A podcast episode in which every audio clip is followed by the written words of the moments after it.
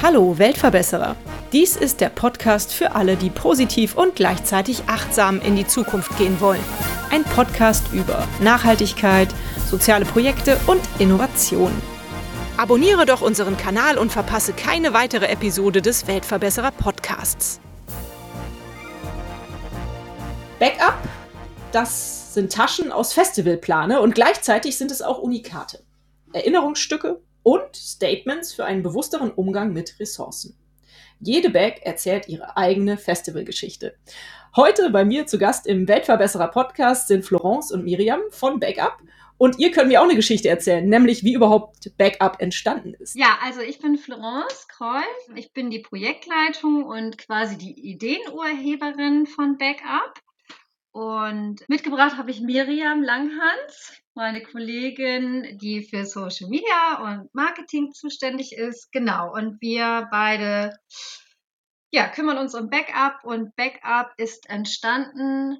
Also angefangen haben wir in der Textilwerkstatt, in einer Textilwerkstatt in, in einem Kontext von einem ähm, Ein-Euro-Jobber-Modell quasi. Diese Textilwerkstatt war auch viel mehr ein Häkelclub. Ja, damals, also da gab es äh, im Prinzip überhaupt gar keine Maschinen und das Ganze waren wirklich die Materialien, die dort verarbeitet wurden, waren nur gespendete Sachen. Das waren Jeans, das waren Wollgarne, alles mögliche Gardinen. Und so haben wir eigentlich angefangen. Und als ich dort ankam, wie gesagt, gab es überhaupt gar keine Maschinen. Und ich habe dann quasi angefangen, das Ganze so ein bisschen als Textilwerkstatt umzustrukturieren. Und das war dann doch so erfolgreich, dass die Geschäftsführung von Invia, die ja sozusagen die Schirmherrin des Ganzen hier ist, gesagt hat, oh, das ist cool. Das überführen wir in ein anderes Projekt, damit das sozusagen sichtbarer ist, auch für die Öffentlichkeit, weil man eben das Problem hat bei den äh, AGH-Maßnahmen, also Arbeitsgelegenheiten, muss man immer wettbewerbsneutral handeln und unsere Produkte durften nie nach außen hin verkauft werden. Das konnte sie auch keiner sehen. So, und deswegen sind wir eben dazu übergegangen, das als neues Projekt aufzuziehen und zwar dann eben als Backup-Projekt. Und der Unterschied zu, zu diesen AGH-Maßnahmen ist eben, dass es äh, auch zwar geförderte Stellen sind, aber mit einem anderen Arbeitsmarktinstrument. Das nennt sich dann 16i. sozusagen soziale Teilhabe am Arbeitsmarkt. Und mhm. ähm, wir bieten eben bei uns ähm, sozialversicherungspflichtige Jobs an, aber eben in einem bestimmten Rahmen, ne? also in einem geschützten Rahmen. Und die Menschen werden bei uns eben auch pädagogisch begleitet und kriegen Coaching und das, das ist alles so ein bisschen ja, ich sag mal, ein behüteter Arbeitskreis. Ne? Und ähm, wir haben lange, lange noch nicht angefangen, mit Festivalplane zu hantieren. Das ist, das ist immer so die Frage, wie seid ihr denn darauf gekommen? Ja, und eigentlich würden wir immer sagen, ja, gerne. Wir, wir waren auf dem Festival und uns ist die Plane auf den Fuß gefallen und zack hatten wir die, die Idee, aber so war das nicht. Ne? Wir haben erst angefangen, mit Fahnenstoffen zu arbeiten, mit Jeans und haben halt uns mit Material halt viel beschäftigt. Wir hatten auch mal Zirkuszelte gespendet bekommen. Damit haben wir genäht. Und irgendwann habe ich eben auch ähm, festgestellt, ja, es gibt so ein bestimmtes Material, das hätte ich ganz gerne zur Verarbeitung. Eben nicht die Blümchenstoffe und auch nicht das Jeans, sondern einfach, also, also mein Lieblingsmaterial war tatsächlich diese PVC-Plane. Also das Zirkuszelt war schon ziemlich gut. Und dann haben wir überlegt. Und in unserem Netzwerk kam dann tatsächlich äh, jemand auf uns zu und sagte, hier, ich habe einen Bekannten und der arbeitet im Lager von einem großen Festivalveranstalter und der hat da in, in seinem Lager ganz viel alte Festivalplane rumliegen und er möchte sie eigentlich nicht wegwerfen. Habt ihr eine Idee? Und im Prinzip kam die Plane zu uns. Das kann man so sagen, ja? ja, und dann haben wir ein Stückchen Highfield Festivalplane bekommen. Da ist dann auch so ein lustiger Fisch drauf gewesen. Und dann haben wir unsere ersten Prototypen damit genäht. Und äh, de, der Kontakt sagte auch, ja, das ist ein großer Veranstalter. Der hat natürlich auch Interesse, dass das was ist, naja, was, womit man was aufziehen kann. Vielleicht eine Kooperation, dass das irgendwie auch eine Win-Win-Situation ist. Und das fanden wir natürlich sehr attraktiv.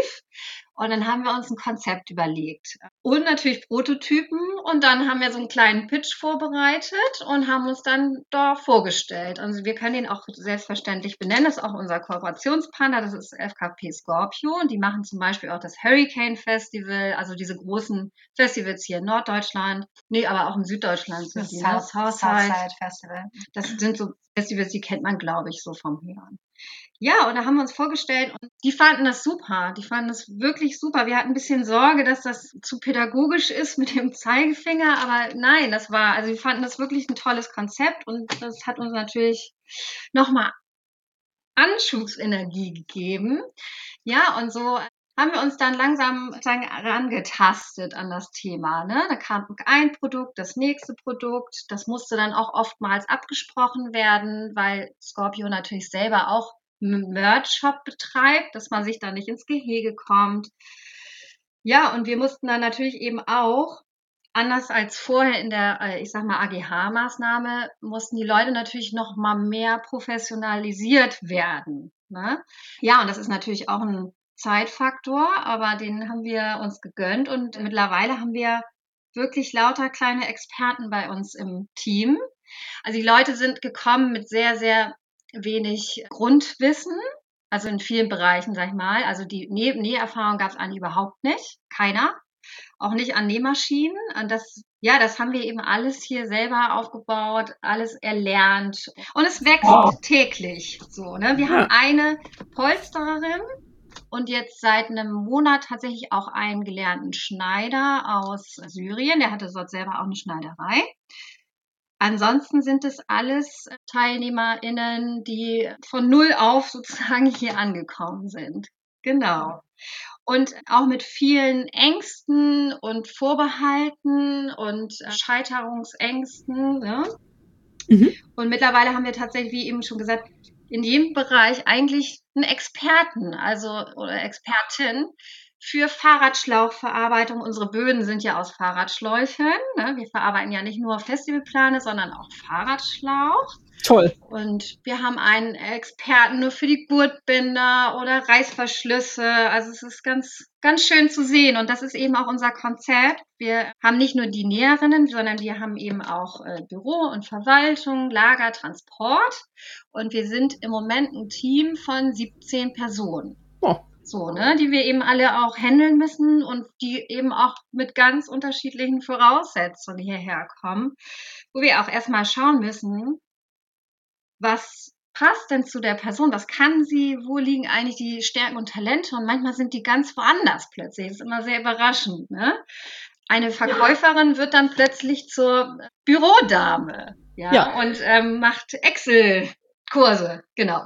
Sehr schön. Ja, äh, ich grätsch jetzt mal rein. Du hast lange erzählt, aber es war auch, äh, finde ich, sehr interessant und sehr wichtig, dass wir das alles mal gehört haben. Deswegen habe ich dich auch ausreden lassen. Aber jetzt haben sich mir doch ungefähr 100 Fragen ergeben, die ich jetzt mal eben so kurz notiert habe. Die können wir jetzt mal abarbeiten.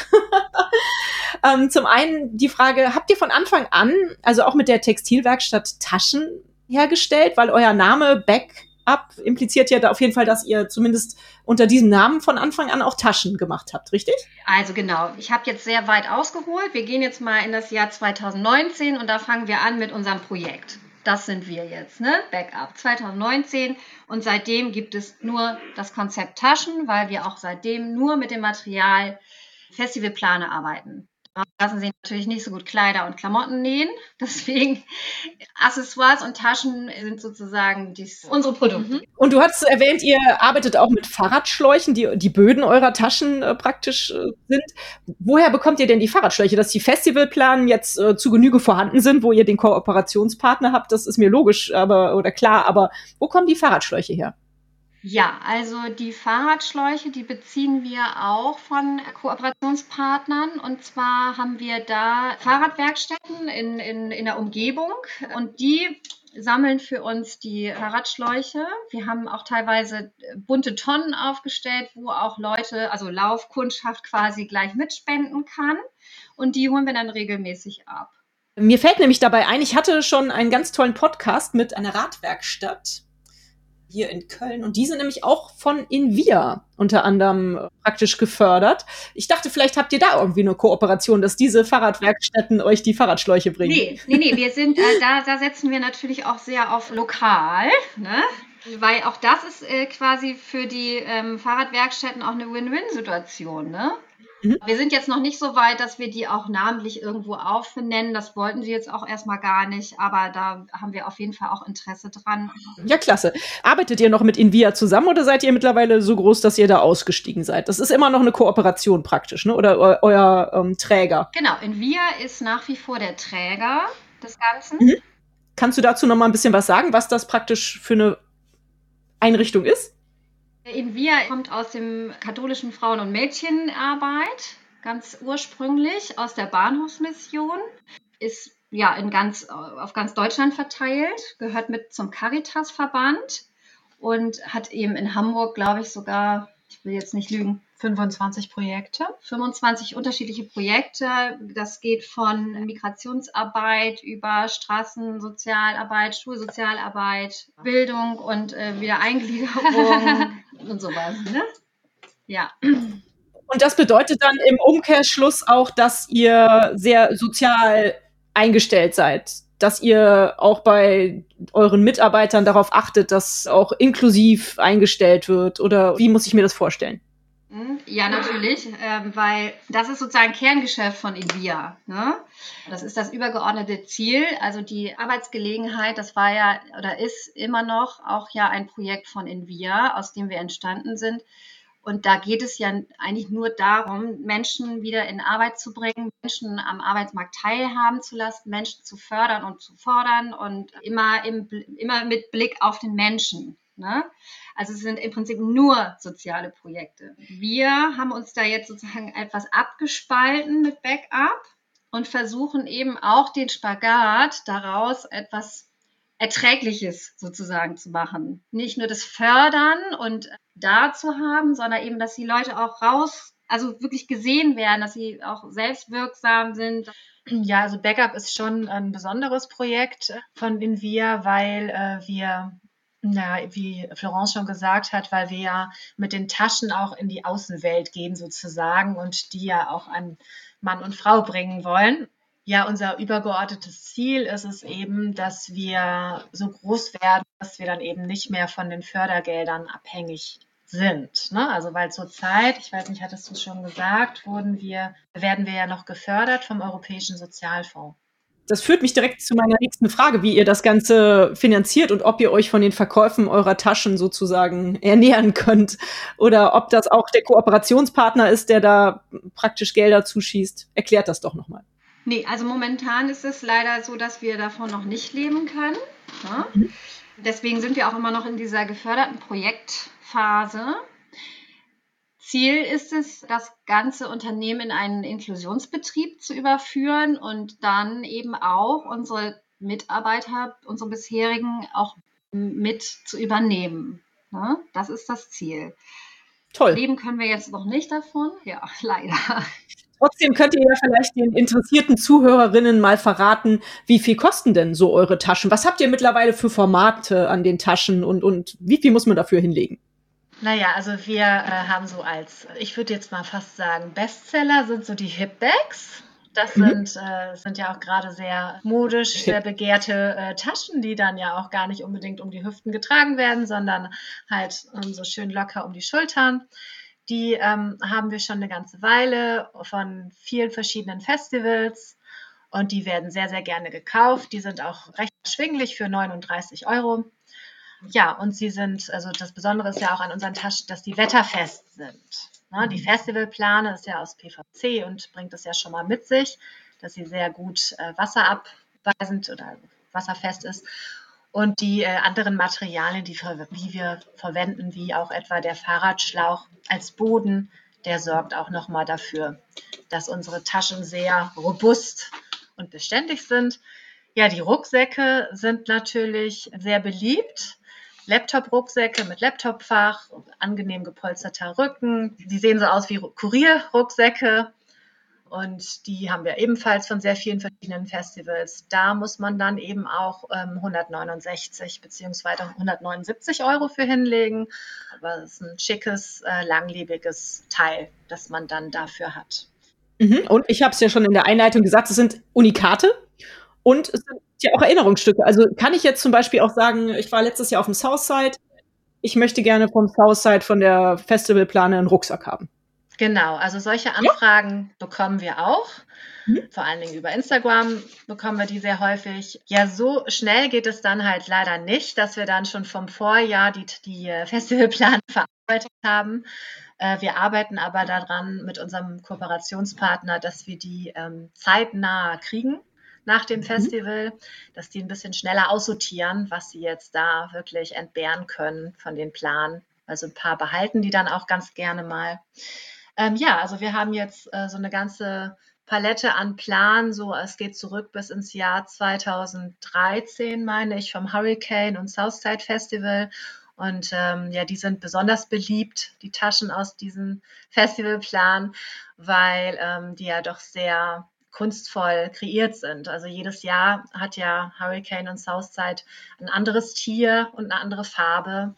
Mhm. Und ähm, ja, wenn man sich so vorstellt, wie die riesige Plane aussieht und wie dann so ein kleiner äh, Teil davon äh, ausgeschnitten wird und als Tasche verarbeitet wird. Also die, die dann wirklich Fans sind von den Festivals, die erkennen natürlich dann auch äh, diesen Jahrgang und diese Plane wieder, wenn man nur so einen Ausschnitt davon sieht. Ja, gefällt mir sehr gut, diese kunstvolle Ausrichtung eurer Taschen. Also finde ich richtig klasse und ich finde, da kann man auch ruhig mal ein paar Euro für hinlegen, dafür, dass es Unikate sind. Meine Güte, was nehmen Künstler für solche Sachen, ne? Was mich mal interessieren würde, ich bin ja auch ein Fan von, von Zahlen. Wie viel mhm. Festivalpläne habt ihr denn schon jetzt verwirkt in euren äh, Taschen sozusagen? Ja, wir haben äh, um die 5500 Quadratmeter Festivalplane schon verwirkt. Wow. Und wir haben tatsächlich mal versucht, das auszurechnen, als wie viel CO2 wir dort eingespart hätten. Toll. Damit es ein bisschen anschaulicher wird, haben wir, habe ich das mal in, in Flüge umgerechnet. Und zwar wären das 3000 Mal um die Erde. Oh, meine Güte, jetzt bin ich wirklich beeindruckt. Also das finde ich eine super coole Zahl, muss ich sagen. Da könnt ihr auf jeden Fall mächtig stolz auf euch sein. Was ist denn aktuell so eure größte Herausforderung? Was würdet ihr sagen? Tatsächlich unsere, unsere, unsere Räumlichkeiten. Oh. Also wir sind mit unseren, ich sage jetzt mal mit uns beiden auch zusammen, 20-köpfigem Team befinden wir uns auf einer gerade mal 75 Quadratmeter großen Fläche. Und ähm, ich habe das mal eben so ein bisschen gezählt, damit man sich überlegen kann, was das bedeutet. Also auf dieser Fläche befinden sich ungefähr zehn Industrienähmaschinen, zwei Schnittplätze und ein Raum davon ist noch nur fürs Büro. Dann haben wir auch noch unser Lager da drin mit unseren Produkten. Und ähm, ja, wir treten uns schon ganz schön ordentlich auf die Füße tatsächlich. Also das ist gerade unsere größte Herausforderung. Ja, kann ich mir gut vorstellen. So 75 Quadratmeter ist ja schon für eine vierköpfige Familie äh, teilweise eher ein beengtes Wohnverhältnis. Also insofern, alle Achtung, dass ihr das überhaupt noch so hinkriegt. Mit Lager und allem drum und dran. Okay, da sucht ihr also. Und das ist wahrscheinlich ja. gar nicht so einfach in Hamburg was zu finden, oder? Nein, das ist gar nicht einfach. Vor allen Dingen haben wir uns auch auf ein bestimmtes Stadtviertel fixiert. Ne? Mhm. Also wir möchten gerne in Harburg bleiben. Das hat unterschiedliche Gründe. Das hat auch was mit dem Projekt zu tun, dass wir da eben über das Projekt auch ein paar Auflagen erfüllen müssen. Und wir haben uns eben auch zur Aufgabe gemacht, wir möchten diesen Nachhaltigkeitsgedanken nicht nur innerhalb unseres Unternehmens weitertragen, sondern eben auch nach außen. Das heißt, wir machen eben zusätzlich zu unserem, zu unserer Produktion auch noch Aktionen im Viertel. Also wir machen auch mal, gehen auch mal in Schulen und machen da kleine Upcycling-Projekte mit den Schülern oder bei Events hier im Viertel, dass wir uns ähm, vorstellen und eben auch immer versuchen, ein bisschen für das Thema zu sensibilisieren. Ne? Nachhaltigkeit. Mhm. Weil hier eben auch in diesem Viertel, ja, hier ist eben also die Kluft zwischen gebildet und weniger gebildet sehr groß. Und hier gibt es einfach in dem Bereich auch noch relativ viel, viel Arbeit, würde ich sagen. Mhm. Insofern ist es ein schönes Fädel, um da von daraus praktisch zu agieren. Das finde ich auch gut. Was mir gerade einfiel, ähm, das ist ja, liegt ja sehr nahe, dieser Vergleich eurer Backups mit den Freitag-Produkten, die ihr ja wahrscheinlich, wahrscheinlich auch kennt, die aus LKW-Plane hergestellt sind. Und das ist ja eine Sache, die ist ja unglaublich durch die Decke gegangen damals. Ich weiß nicht, ob mittlerweile immer noch so viele Produkte davon verkauft werden, aber ich erinnere mich, dass ich damals auch in Zürich war und mir da den äh, Store angeguckt habe, der in einem äh, Überseekontainer damals noch war oder in mehreren übereinander gestapelten Überseekontainern. Das war ja eine richtige Kultmarke zu einer gewissen Zeit. So könntet ihr doch eigentlich auch abgehen, oder? ja, wenn wir nicht äh, unter diesen Bedingungen mit den ähm, Arbeitskräften arbeiten würden, könnten wir das sicherlich und vor allen Dingen, wenn wir äh, nicht in Deutschland produzieren würden. Ist das in der Schweiz einfacher? Nee, äh, die produzieren auch nicht in der Schweiz. also ich würde mal sagen, wenn man lokal produziert, wie wir das ja machen, also richtig lokal in Hamburg selber, zu äh, den Löhnen, die ähm, halt hier in Deutschland auch eben äh, angemessen sind für ähm, eine Nähwerkstatt, äh, kann man das äh, ja kann man das kaum leisten. Ne? Also dass man so riesig und so produktiv wird wenn so ein kleines Unternehmen ist wie wir. Ja, genau. Und dann kommt eben noch dazu, ähm, die, die Menschen, die wir beschäftigen, die haben ja auch keine hundertprozentige Leistungskraft und die, äh, Durchschnitts, die tägliche Durchschnittsarbeitszeit der TeilnehmerInnen beträgt um die vier bis fünf Stunden. Das ist eben nicht sehr viel, hat aber eben auch Gründe. Ne?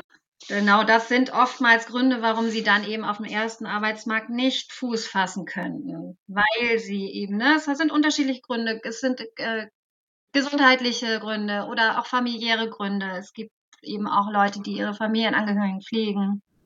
Mhm. Genau, ja.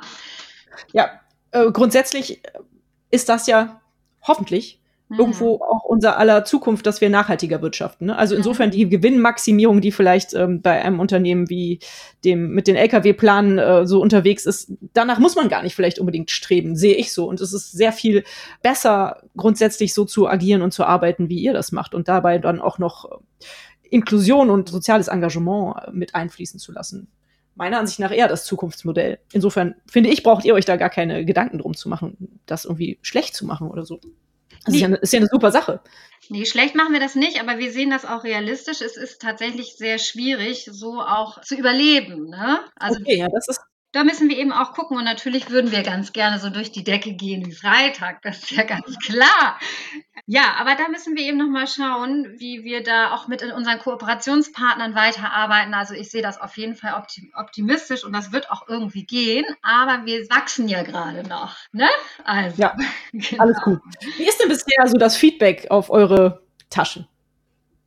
Also das Feedback ist super, super gut. Also nach wie vor, also immer, ja, ich habe noch nichts Schlechtes ja. gehört tatsächlich. Ja. Ich glaube, was auch immer so ein Aha-Effekt ist, ist tatsächlich unsere soziale Nachhaltigkeit. Ich betone das auch mal sehr, sehr gerne. Ich möchte mich hier gar nicht aus dem Fenster lehnen und sagen, wir sind ökologisch nachhaltig.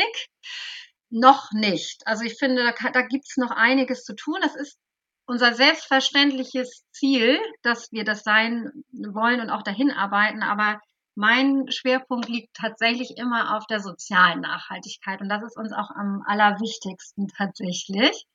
Genau. Und das ist was, was auch bei anderen Leuten oft gut ankommt, weil das schon, weil das oft nicht so mitgedacht wird. Es wird dann immer auf dieser grünen Welle geschwommen und vegan und so.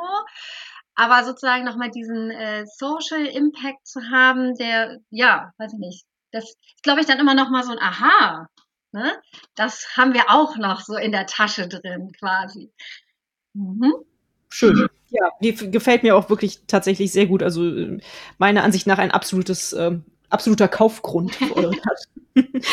Wo seht ihr euch denn in fünf Jahren? Wenn ihr jetzt mal so ein bisschen, ihr habt ja bestimmt auch sowas wie ja, Businessplanung oder sowas, wo ihr ab und zu mal drüber nachdenkt, wie geht's denn für uns weiter? Was habt ihr für ein Gefühl in fünf Jahren? Wo könntet ihr stehen?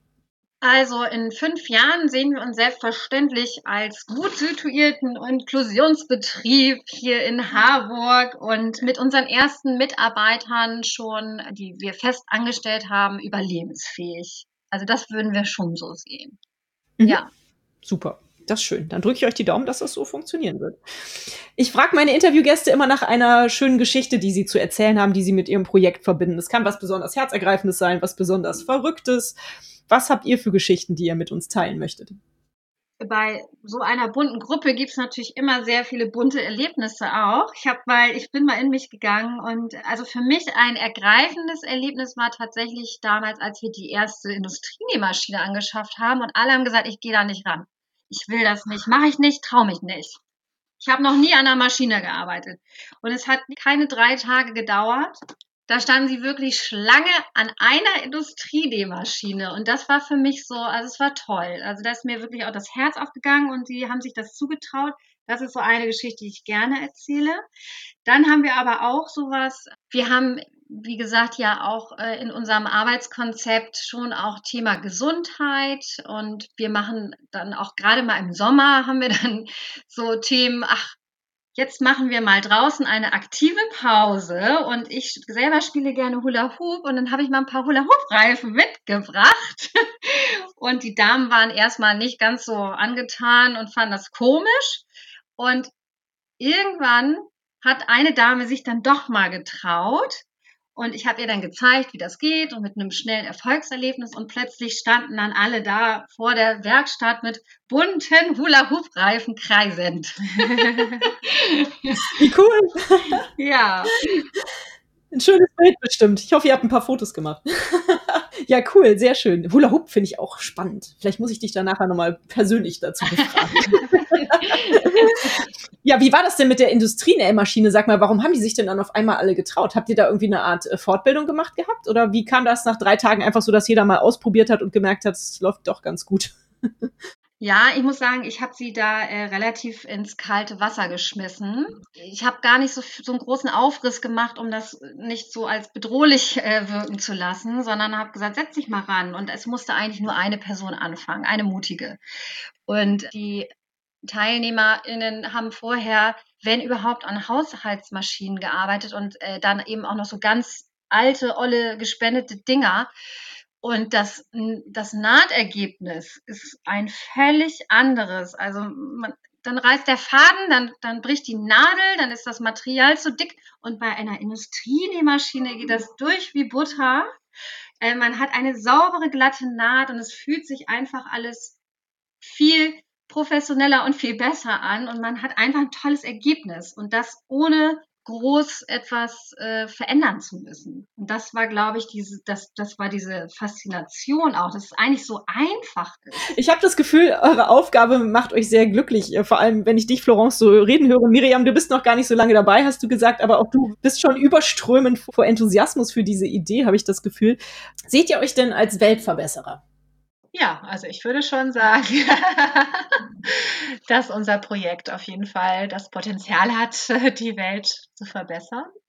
Äh, einmal die, äh, ja, vor allem die soziale Komponente, wie wir das ja jetzt schon ausführlich äh, gehört haben von Florence, ist definitiv eine, ein Aspekt, der viel häufiger, den es viel häufiger geben sollte. Also solche Projekte, die eben so niedrigschwellig Menschen er, ähm, ermöglichen, in Arbeit zu kommen, ne, die es halt äh, sonst andernorts einfach schwierig hätten, ne, einer Beschäftigung nachzugehen. Also das äh, sehe ich schon so, dass es ein ganz wichtiger äh, Aspekt ist, den wir mit Backup abdecken. Ja, und daneben ist natürlich die ökologische Nachhaltigkeit, also an der wir dann noch weiter arbeiten, dass unsere Taschen noch nachhaltiger werden. Aber einfach, dass wir zeigen, hier, man kann auch Upcycling-Produkte schaffen, die ganz toll sind und schick sind. Und man kann eben auch so einem Material wie der Festivalplaner einfach ein zweites Leben einhauchen. Mhm. Ja, super. Ich finde auch, das ist eine ganz tolle Kombination. Florence, du wolltest noch was sagen. Ja, äh, ich wollte noch was sagen aus aktuellem Anlass auch, Weltverbesserer. Also Festivals sind ja per se nicht wirklich so nachhaltig. Und auch da können die Festivalveranstalter noch einiges optimieren. Und gerade gestern waren wir, hatten wir mit unserem Kooperationspartner Kontakt und da ging es tatsächlich darum, ähm, welches Material äh, wollen wir denn jetzt einsetzen. Und tatsächlich wurden wir als Kooperationspartner nachgefragt, was ist denn besser, was könnten wir denn nehmen, habt ihr eine Idee?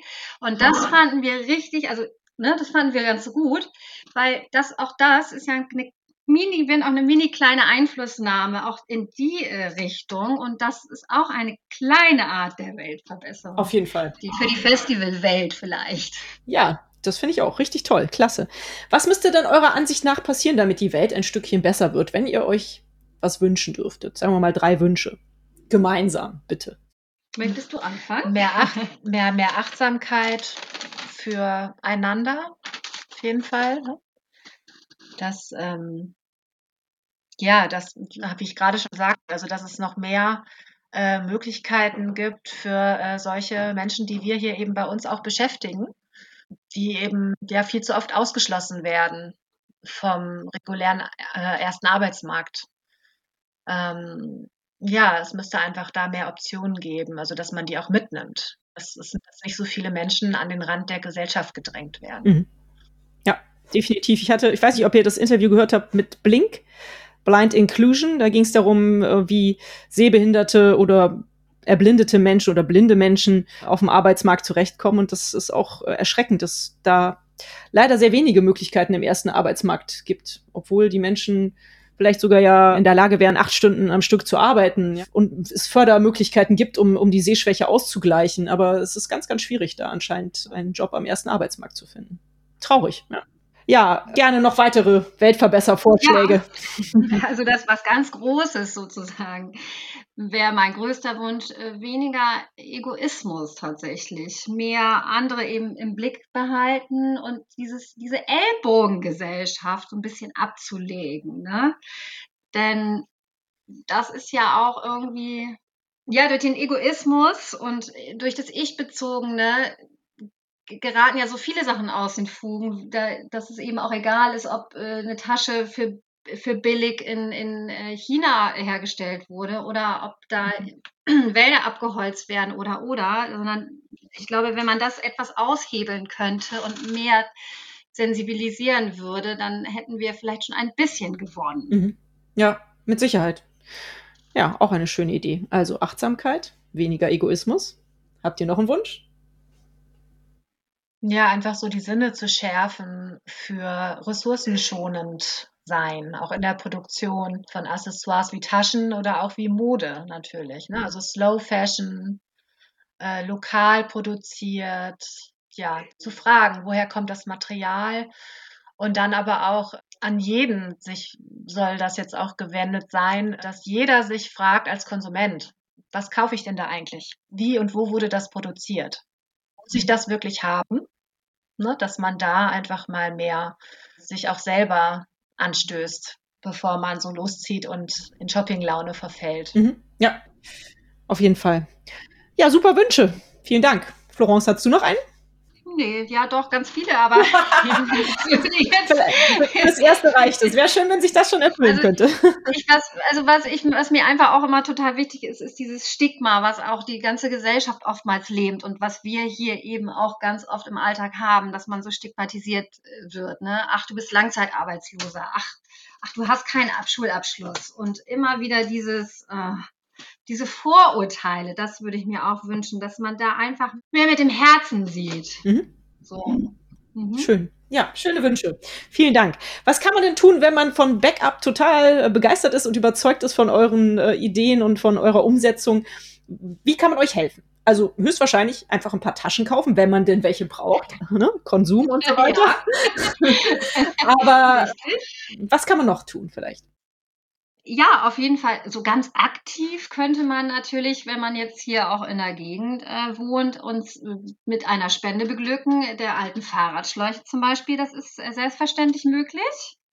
Wir freuen uns aber auch einfach über Austausch auch in, in den sozialen Medien.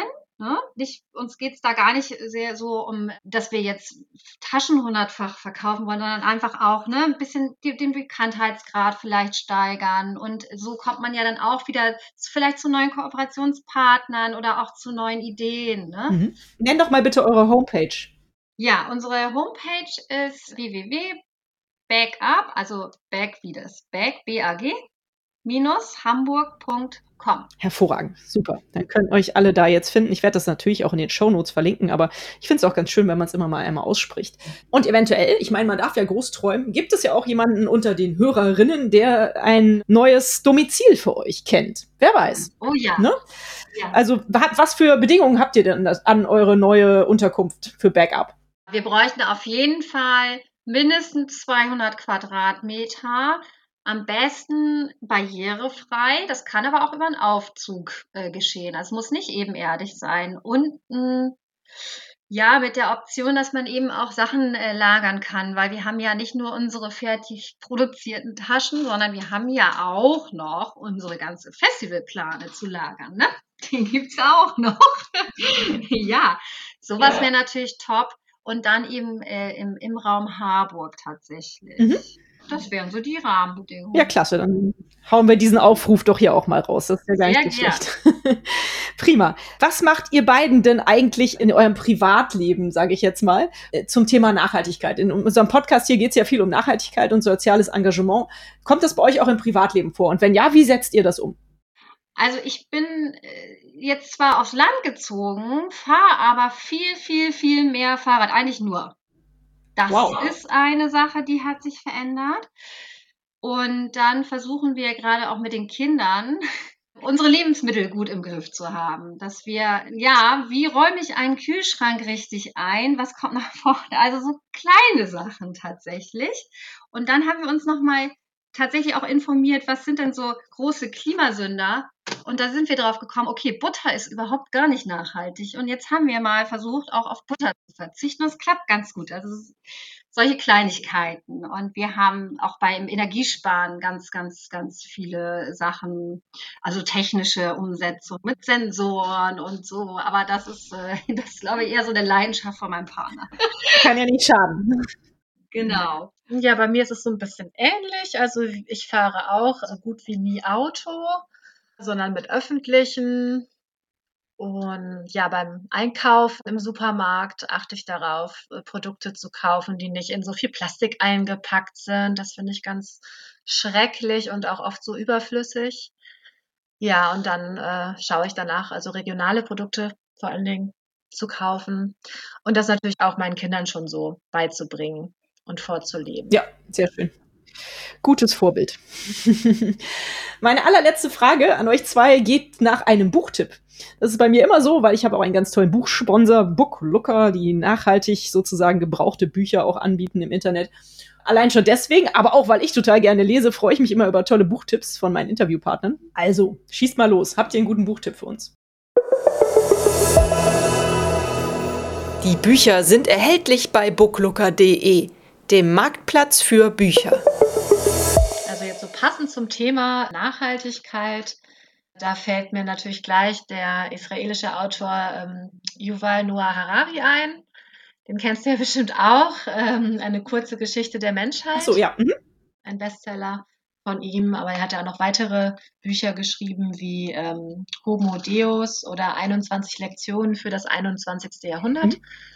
Ja, also die bin ich noch gar nicht alle durch, aber ich finde, er schreibt sehr gut und sehr ja, unterhaltsam auch, obwohl das eben auch solche großen, schweren Themen mitunter sind. Mhm. Sehr schön. Klasse.